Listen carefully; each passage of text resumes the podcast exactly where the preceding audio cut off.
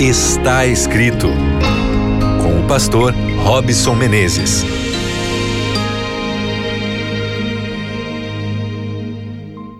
Está começando o seu programa Está Escrito. Seja muito bem-vindo, seja muito bem-vinda. Você que todos os dias tem esse nosso encontro aqui como um momento especial, onde você pega aí a sua Bíblia, se você pode, e senta-se aqui para a gente juntos, eu e você, crescermos através da palavra de Deus, construindo assim uma melhor emoção, construindo assim uma melhor personalidade de acordo com o que Deus espera que nós sejamos e façamos. Obrigado aí pelo carinho da sua audiência, pela sua companhia, de norte a sul do Brasil, você que acompanha pela rádio na web, até mesmo de fora do Brasil, de qualquer lugar onde esse programa te alcance nesse instante, eu quero desejar para você a paz do Senhor a graça do Senhor Jesus Cristo sobre a sua vida, sobre os seus planos, sobre os seus sonhos, sobre a sua família. Nós estamos aqui já há algum tempo falando sobre emoções que são muito importantes e hoje eu queria falar sobre um estado emocional constante. Eu quero falar sobre bondade. Como é difícil a gente encontrar pessoas que de fato sejam boas, né? Pessoas que se preocupem de fato, genuinamente, em trazer o que é bom todo o tempo para todas as pessoas. E aí, você conhece alguém que é bondoso? Você é bondoso? Você é bondosa? Como que você administra isso na sua vida? O que é ser bondoso? O que é ser bondosa? Vamos a Bíblia para a gente tentar entender um pouquinho melhor isso? Eu queria convidar você a ir comigo na carta que Paulo escreveu aos Gálatas. Essa carta aqui, no último capítulo, no capítulo 6, vai trabalhar sobre esse assunto da bondade, né? Essa esse compartilhamento da responsabilidade de ação pessoal, propositiva em fazer aquilo que é bom. Eu vou ler um trecho aqui para você. Esse trecho está a partir do verso 6 em diante. Diz assim a Bíblia: Mas aquele que está sendo instruído na palavra, faça participante de todas as coisas boas aquele que o instrui. Verso 7. Não vos enganeis. De Deus não se zomba, pois aquilo que o homem semear, isso também ceifará. Porque o que semeia para a sua própria carne, da carne colherá corrupção. Mas o que semeia para o espírito, do espírito colherá vida eterna. E não nos cansemos de fazer o bem, porque a seu tempo ceifaremos, se não. Por isso, enquanto tivermos oportunidade, façamos o bem a todos, mas principalmente aos da família da fé. Olha só que bastante é, específico é esse conselho aqui que Paulo está dando para a igreja. Veja que nós precisamos, através da palavra, instruir todas as coisas boas. Isso deve ser o centro, a bondade deve ser o centro da nossa atenção, especialmente no manuseio da Bíblia. Como eu posso ser uma pessoa melhor? Como eu posso construir bondade dentro de mim?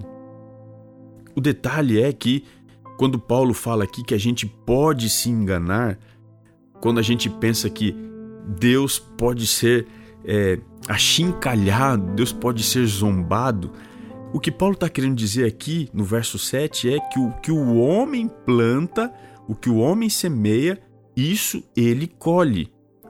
Paulo fez questão aqui no capítulo anterior de dizer que há duas formas de você viver.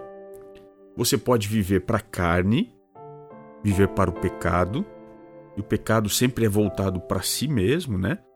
A impureza, a prostituição, lascívia, ele vai dizendo isso a partir do verso 19, idolatria, feitiçaria, inimizades, porfias, ciúmes, iras, discórdias. Ele vai descrevendo uma lista de coisas que fazem com que a minha natureza egoísta seja o centro da minha ação, da minha essência.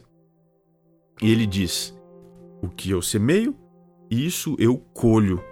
Se eu semeio dentro dessa minha natureza pecaminosa, eu vou colher corrupção.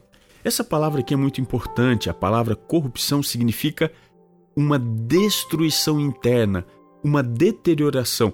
É como que se fosse uma podridão, alguma coisa se decompondo lá dentro. Ou seja, a pessoa que não vive para ser boa, ela se autodestrói. Ela se torna a sua maior inimiga. E é por isso que o chamado, a exortação que ele faz aqui é que nós devemos viver para o Espírito. E entre os frutos do Espírito que ele menciona no capítulo 5 está amor, alegria, paz, longanimidade, benignidade, bondade. Veja, bondade não é um atributo natural, é um atributo espiritual. A moralidade que faz com que eu tenha um compromisso em oferecer o melhor ao próximo, isso parte de Deus. De acordo com a Bíblia, isso vem exclusivamente do Espírito trabalhando dentro de mim. E quando eu sou levado a entender, a viver e experimentar a ação do Espírito na minha vida, eu entendo que tudo aquilo que vai vem em dobro. Há aqui uma lei da reciprocidade. Veja, a gente não colhe o que a gente não planta. A péssima semente destrói a gente por dentro, mas tudo aquilo que vai na direção do próximo volta para mim. E ele volta em dobro porque ele volta da parte de Deus e da parte do próximo. Se eu ajudo alguém, Deus me abençoa e o próximo também me abençoa. Quem só pensa em si, o capítulo 6, o verso 4, o verso 5 diz que esse leva os seus fardos sozinhos. Como é bom a gente estar cercado de boas pessoas. Porque quando a gente faz o bem, a gente vai receber isso em troca da parte dessas pessoas e também da parte de Deus. Mas há alguns desafios, algumas lições importantes que a gente pode tirar da leitura que a gente fez, especialmente aqui a partir do verso 9. Primeira, fazer o bem pode cansar. E nós não devemos ceder a essa tentação. Não se canse de fazer o bem. Uma segunda lição: fazer o bem dá frutos, mas isso no tempo certo. Então, nós não devemos desanimar, desfalecer. É o que diz aqui o verso 9. O fruto não nasce do dia para a noite a gente colhe no tempo certo. Uma outra importante lição: fazer o bem enquanto nós tivermos oportunidade. Porque há momentos que a bondade perde espaço, perde a relevância, perde a utilidade. É isso que diz aqui o verso 10. Entenda uma coisa: você pode achar que está ajudando uma pessoa que está se afogando se você pular enquanto ela está ali, lutando ainda pela vida, mas você só está precipitando o seu próprio desastre há momento certo para você fazer aquilo que é bom. No caso de alguém que está se afogando, quando essa pessoa se rende, é hora de você partir em ajuda dela. E finalmente, a lição mais desafiadora: fazer o bem para os que são da família de fé. E aqui, deixa eu te dizer, está o maior desafio, porque aqueles que estão mais perto de nós são aqueles que mais podem nos ferir. É por isso que Paulo exorta, principalmente aos da família da fé.